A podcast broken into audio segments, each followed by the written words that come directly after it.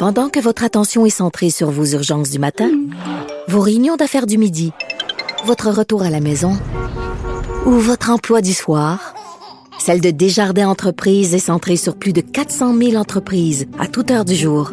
Grâce à notre connaissance des secteurs d'activité et à notre accompagnement spécialisé, nous aidons les entrepreneurs à relever chaque défi pour qu'ils puissent rester centrés sur ce qui compte, le développement de leur entreprise.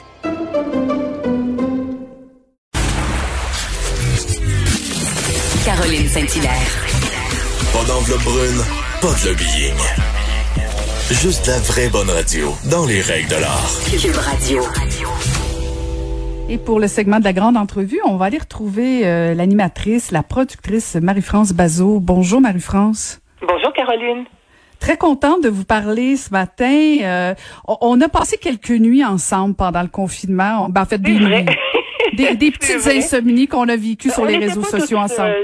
On n'était pas toutes seules. On était quelques-uns. Il y avait du monde un peu partout au Québec. En fait, il faut dire que je pense qu'il y a beaucoup de monde qui a mal dormi, qui a fait de l'angoisse, qui a fait de l'insomnie pendant le confinement.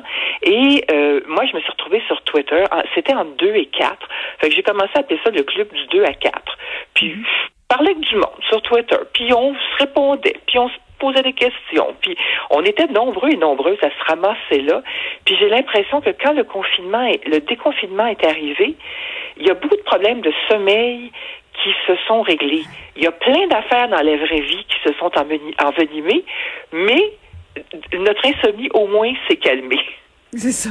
Mais je ne sais pas si euh, finalement c'est une bonne chose parce que d'ailleurs, je lisais vos, vos quelques billets euh, justement sur l'année 2020. Là, euh, c'est pas mal, c'est pas mal dur comme année, Marie-France. Oui, c'est c'est un bien que j'ai écrit dans l'actualité. En fait, Mhm. j'ai écrit pendant le confinement euh, un, un espèce de ça s'appelait euh, journal des temps inédits parce que tout ce qui se passait était inédit. Et quand le déconfinement est arrivé, ils m'ont demandé à l'actualité si je voulais continuer. Et puis j'ai dit oui, mais peut-être plus à raison de deux fois par semaine parce que là, ce qu'on voit arriver, c'est plus euh, c'est plus des choses que, que, que, que je vois avec euh, euh, vraiment mon, mon ressenti, mon émotion particulière.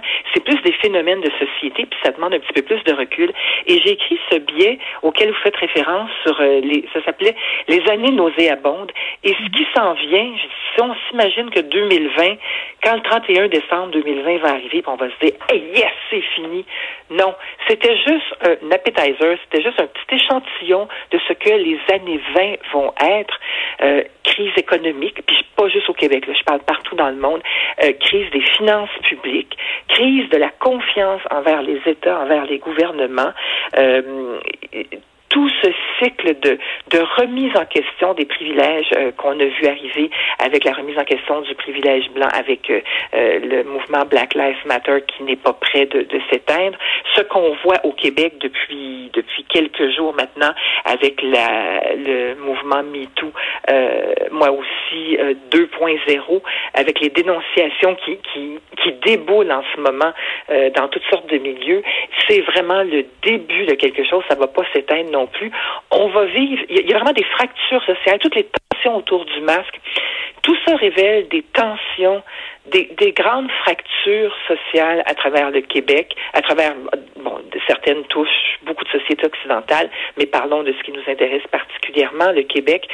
Il y a longtemps eu, pendant des décennies, une fracture. C'était est-ce que tu es nationaliste, est-ce que tu es fédéraliste? Après ça, il y en a eu d'autres euh, ces dernières années et arrive la COVID qui remet beaucoup, beaucoup de choses en question dans, dans, le corps social et maintenant les fractures sont extrêmement nombreuses. On a vu apparaître un- une grosse fracture qui existait déjà, mais elle s'est vraiment creusée entre Montréal et les régions, euh, entre euh, ceux qui s'en remettent à l'État et des complotistes. On a vu euh, arriver quelque chose qu'on pensait éteint, le, la fracture entre les riches et les pauvres. Euh, il y a plein, plein, plein de fractures comme ça qui, qui s'ouvrent sous nos yeux et on ne fait que mesurer, commencer à mesurer ce que ça va être. Donc, vraiment, moi, je pense, euh, on peut me traiter de, de, de pessimiste, mais je, je pose ce regard-là en toute... euh, en toute lucidité, puis une fois qu'on voit les problèmes, on peut y faire face. Ça sert à rien de se mettre la, la tête dans le sable comme, euh, comme une autruche, là, mais non, puis euh, loin de moi, loin de moi l'idée de me mettre dans le la tête dans le sable. Ah, mais Marie-France, c'est certainement pas votre genre. Non, non, non, non, non, mais en fait, je trouve ça intéressant, puis je fais presque appel à la sociologue là, que vous êtes, euh, parce que là, je me dis, on est tous dans, dans en train de se dire parce que je lisais ce billet-là puis je me disais ok c'est on, peut on peut conclure que ça va mal puis on rentre chez nous puis on soit qu'on qu'on est dans le déni soit qu'on s'attaque au problème. Mais je me suis posé la question franchement est-ce que c'est est-ce qu'on voit plus, on voit plus les problèmes, Marie-France, parce qu'on sort d'un confinement, ou est-ce qu'on a, on a besoin plus fort de faire crever justement euh, tous ces problèmes-là? J'ai pas la réponse. Je fais appel à la sociologue. personne là la réponse, Caroline. Mais je pense que c'est un, mélange de tout ça. C'est l'œuf et la poule. On a été dans l'introspection et on voit des choses. On, on, on a été docile, comme disait la, la vice-première ministre, Madame Guilbeault. Euh, et, et c'est vrai que c'est une corne sensible des Québécois. On est, on est assez, euh, certains diront moutons, d'autres dociles, d'autres obéissants, mais on, on, on a respecté les consignes. Puis là, arrive le déconfinement dont on pensait que c'était la fin de quelque chose, dont on espérait en fait que c'était la fin de quelque chose, mais c'est pas la fin, c'est juste le début des problèmes. Et euh, on s'aperçoit qu'il y a eu une gestion discutable. Euh, ne prenons que le cas du masque. Il aurait fallu l'imposer beaucoup plus tôt. Il aurait fallu prendre des décisions euh, différentes. Euh, beaucoup disent mettre de l'avant le, cette, cette expression fermer les bars pour mieux ouvrir les écoles. Il y a des décisions qui auraient pu et qui auraient dû se prendre autrement.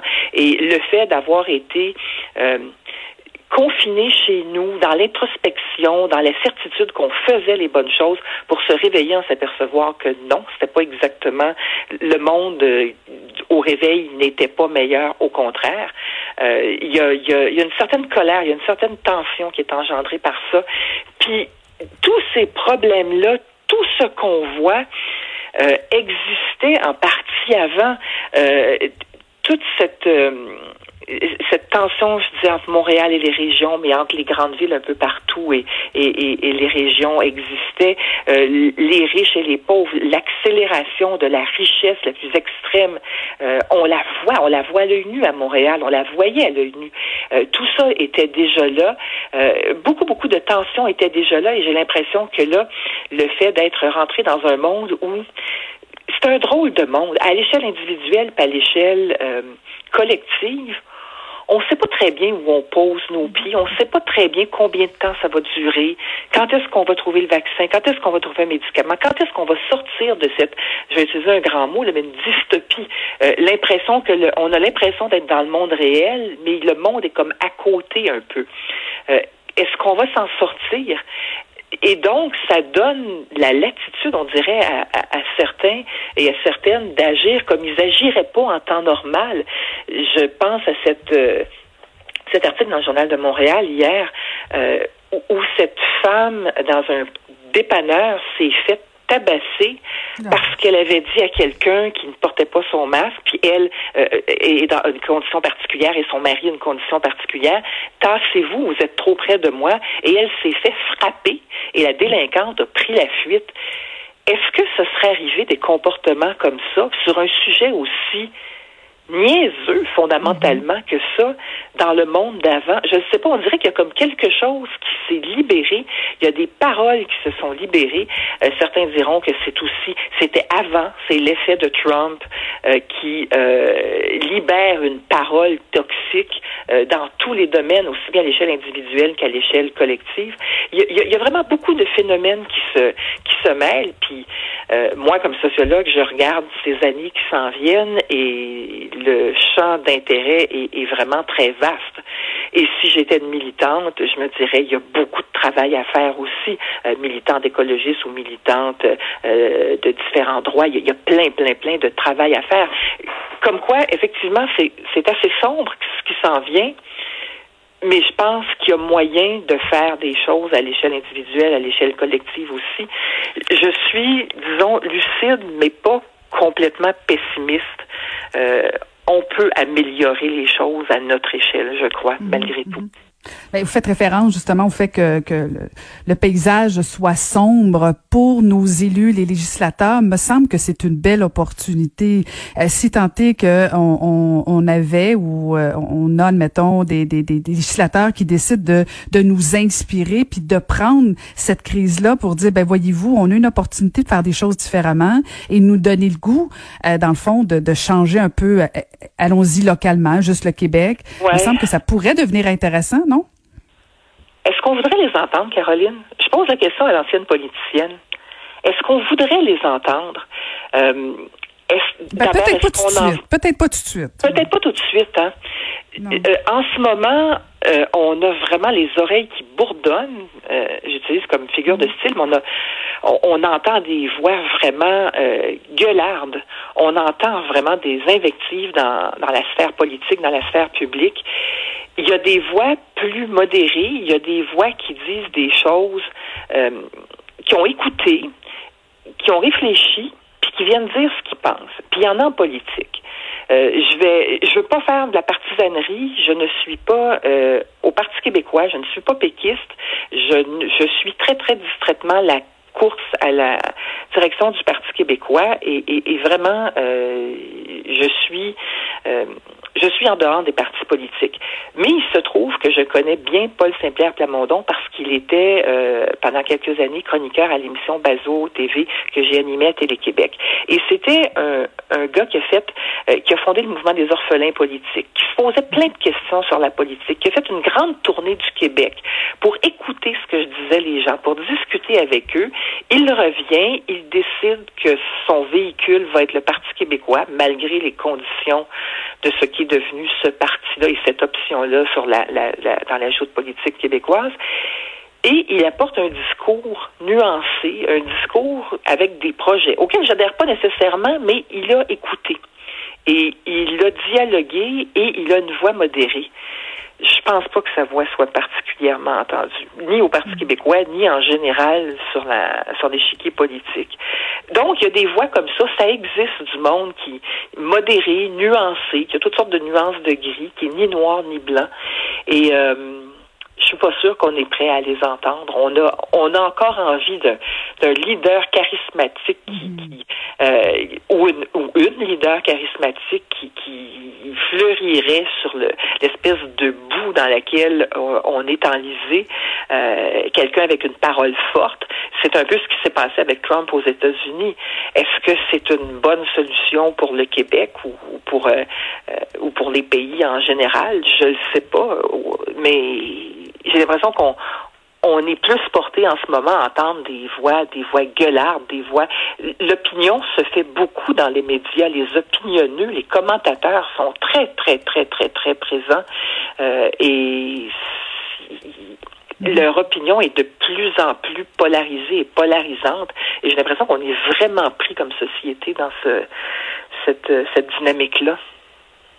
Ouais, c'est on pourrait on pourrait faire un long débat sur ça, sur les opinions, les chroniqueurs euh, et, tout ça. Mais, je veux absolument, Marie-France, vous entendre parce que vous avez parlé de la, la, de la parole libérée. Euh, bon, le, le, le, débat entre Sophia Nolin, Marie-Pierre Morin, toute cette vague de dénonciation là. Est-ce que vous avez l'impression que Sophia Nolin a comme lancé quelque chose de très fort, a, a donné un élan aux victimes de dénoncer leur agresseur? C'est clair qu'il y a un mouvement qui est parti euh, avec cette vague-là, mais qui existait avant Sophia, Sophia Nolin. Elle s'est inscrite dans ce mouvement euh, le, le, moi aussi 2.0 qui est vraiment qui appartient à une autre génération que le, mouvement euh, moi aussi de 2017. Euh, mm. Ça c'est une, une, vague qui, qui, qui est beaucoup portée par les réseaux sociaux et dans laquelle donc s'est inscrite l'affaire euh, Morin-Nolin. Euh, j'ai l'impression qu'il y a quelque chose euh, pour le meilleur et pour le pire qui ne va pas s'arrêter et qui va marquer les relations entre les hommes et les femmes, aussi bien euh, les relations personnelles, les relations intimes, que collectivement, il y a quelque chose qui va bouger, il y a quelque chose qui va sortir de ça.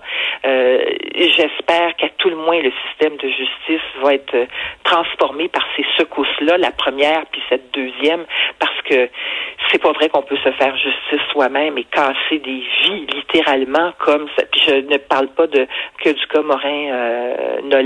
Il y a beaucoup beaucoup de d'accusations qui sont faites qui doivent être faites, mais qui se font un peu n'importe comment. Euh, le système de justice existe, il n'est pas aussi pourri qu'on peut l'imaginer. Yves Boisvert en a fait une assez brillante démonstration il y a, il y a deux jours dans la presse. Mhm. euh, il doit être amélioré, mais je pense que ce mouvement-là est là pour vraiment transformer la société. Euh, il y aura, il y aura beaucoup de, de victimes de tous les côtés là, ces prochaines semaines, ces prochains mois, mais il faut espérer qu'après, euh, c'est vraiment une guerre et la guerre fait des victimes. Il faut vraiment espérer qu'après, euh, il va y avoir quelque chose qui va se construire, que euh, ces comportements délinquants, dépravés souvent qui existent, beaucoup des hommes vis-à-vis des femmes, mais on l'a vu de femme à femme, de homme à homme, on le voit dans le cas de certains procès actuellement, qu'il y a quelque chose qui va qui va se réparer collectivement, que, que la place des femmes, que la place des minorités ne, ne sera plus celle qu'elle est. Il y a tout un discours là-dessus en ce moment. Euh, il, y a, il y a beaucoup d'éclats, il y a beaucoup de choses blessantes qui se disent, mais il y a quelque chose à réparer, il y a quelque chose de neuf à aller chercher.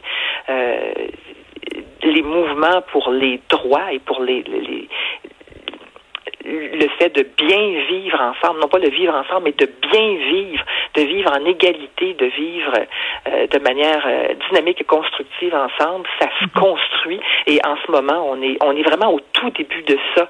Euh, je pense que le positif s'en vient, mais pour l'instant, c'est raide. C'est c'est mhm. vraiment raide et c'est parfois c'est ça. Il y a, il y, a, des dommages collatéraux, disons.